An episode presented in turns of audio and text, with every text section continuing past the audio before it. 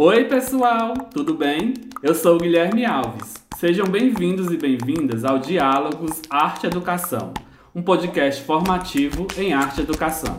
Aqui vamos bater um papo com alguns professores e professoras sobre o ensino de arte em suas diferentes linguagens.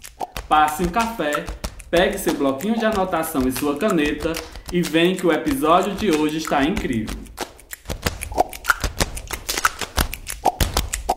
Essa ação é uma realização da Companhia Artes Cênicas de Teatro e tem o apoio da Prefeitura Municipal de Itauá e dos governos estadual e federal através da Lei Aldir Blanc, inciso 3.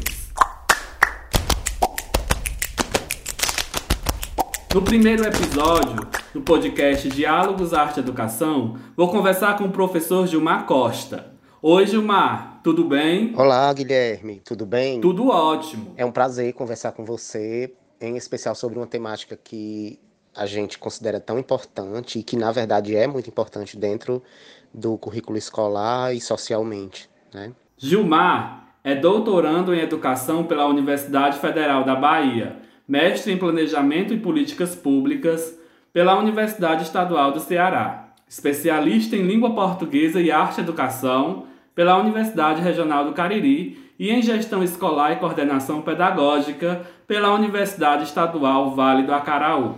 Além disso, Gilmar é graduado em Pedagogia pela Universidade Estadual do Ceará e em Artes Visuais pela Universidade Metropolitana de Santos. É um prazer estar aqui contigo, sempre. Conversaremos hoje sobre a proposta triangular do ensino de arte, elaborado pela professora Ana May Barbosa, a principal responsável pelo que compreendemos como ensino pós-moderno de arte, no qual o professor é o mediador entre o estudante e a cultura. Mas vamos lá, dando início aqui no nosso papo. Diz aí, professor Gilmar, o que seria essa proposta triangular do ensino de arte? A abordagem ou proposta triangular do ensino de arte, que inicialmente foi chamada por Ana May Barbosa de metodologia triangular, foi cunhada no início da década de 1990, quando a autora, tendo sido aluna e influenciada pelo pensamento de Paulo Freire, teve a ideia de criar uma concepção de ensino de arte que auxiliasse a nortear o ensino desse componente curricular, entendendo que se trata de um componente curricular, um campo do conhecimento autônomo, e que, portanto, tem uma epistemologia própria.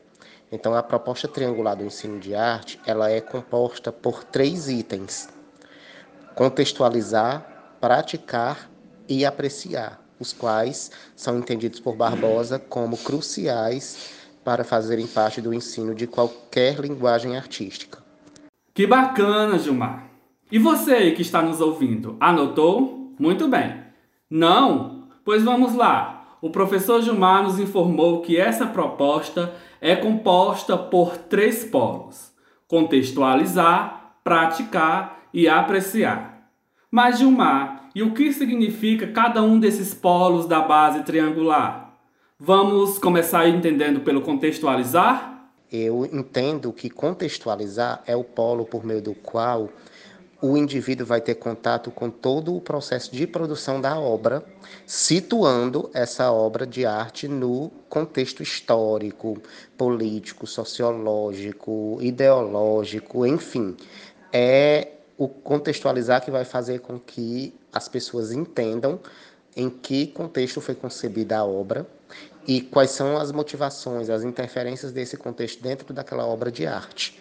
E aí é, é super necessário compreender essa contextualização para que a gente possa refletir sobre a importância dessa obra naquele determinado contexto e nos outros contextos onde ela for apreciada. Então, pessoal, pegando a fala do professor Gilmar sobre o contextualizar para um esclarecimento rápido e simples, poderíamos pegar uma obra bastante conhecida, como o quadro Mona Lisa, de Leonardo da Vinci. Na contextualização, iríamos interrelacionar a obra com suas implicações históricas, sociais, antropológicas dentro da sala de aula. Como era o mundo que vivia Da Vinci? Qual sua linguagem artística? Qual a corrente de pensamento do artista? Ou seja, não trata-se apenas de conhecer somente a história de vida do autor da obra, mas pensar sobre o mundo em volta do artista, pensar a obra de forma completa, levando o aluno ao desenvolvimento de um pensamento crítico. O praticar é justamente porque o indivíduo também precisa se aventurar na prática artística, no fazer artístico propriamente dito, e o apreciar é porque a gente, é, infelizmente, na nossa trajetória escolar, não foi educado para apreciar, para fruir a arte. Então, muitas vezes, os defensores do campo artístico, da abordagem artística dentro do espaço da escola, falam que a escola é um equívoco, né, no caso. Eles falam que a escola deve ter como objetivo formar artistas. Na verdade, não constitui um objetivo da escola formar artistas. Se de lá saírem artistas, ótimo. E se não, ótimo também. Ou seja, estimular o fazer de forma livre, sem pretensões de se tornar artista. Mas apreciar é justamente o objetivo principal do ensino de arte dentro da escola. Por quê? Porque o indivíduo ele deve aprender a fruir, a apreciar essas obras de arte, porque elas não são é, propriedade, elas não são é, patrimônio de quem as fez. Né? Elas, elas resultam da concepção dessas pessoas, mas a arte ela é patrimônio cultural da humanidade. Então, na prática, contextualizar, praticar e apreciar esses três polos formam o que a, o que a Ana May Barbosa denominou de abordagem triangular do ensino de arte, né, que é extremamente necessário para que a gente possa compreender a essência do processo artístico. Muito bem, muito aprendizado, hein, pessoal? Gilmar, e qual a importância dessa proposta para o ensino de arte? É, eu tenho que dizer primeiro que ela é uma proposta amplamente conhecida em termos de Brasil e fora do país também mas em quem ela precisa chegar ao conhecimento efetivo, ela ainda não chegou, que é nos professores de arte da nossa escola, da nossa escola, sobretudo escola pública. Mas por que, Gilmar? Porque nós também ainda temos uma formação muito frágil, né, inadequada do professor de arte. Muitas vezes o professor de arte é, não tem formação específica e aí acaba que a gente tem aí os professores de outras disciplinas da área de linguagens e códigos e suas tecnologias também lecionando arte como uma forma de complementação de carga horária ou com outras finalidades. Né?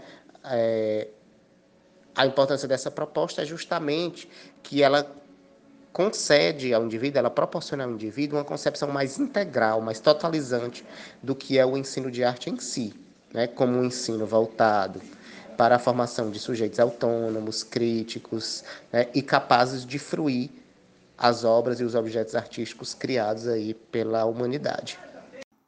Hum, entendi. Gilmar, foi uma conversa que trouxe muito aprendizado. Espero que quem está nos ouvindo tenha anotado tudo. Não anotou? Não tem problema. Aperta o play e escute novamente. Professor Gilmar, deixo aqui o espaço agora para suas considerações finais.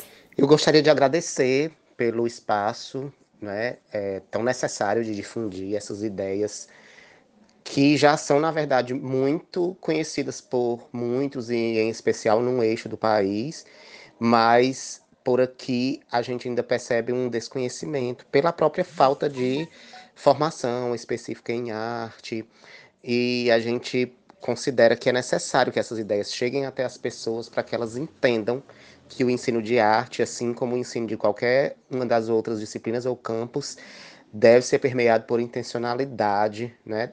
Para que o conhecimento gerado seja significativo, é preciso que o professor tenha uma intencionalidade, saiba guiar o seu trabalho de acordo com as propostas e metodologias que os estudiosos aí chegaram a formular, né? Para isso que eles formularam porque são produtos da humanidade, produtos culturais da humanidade. A gente precisa fazer bom uso deles.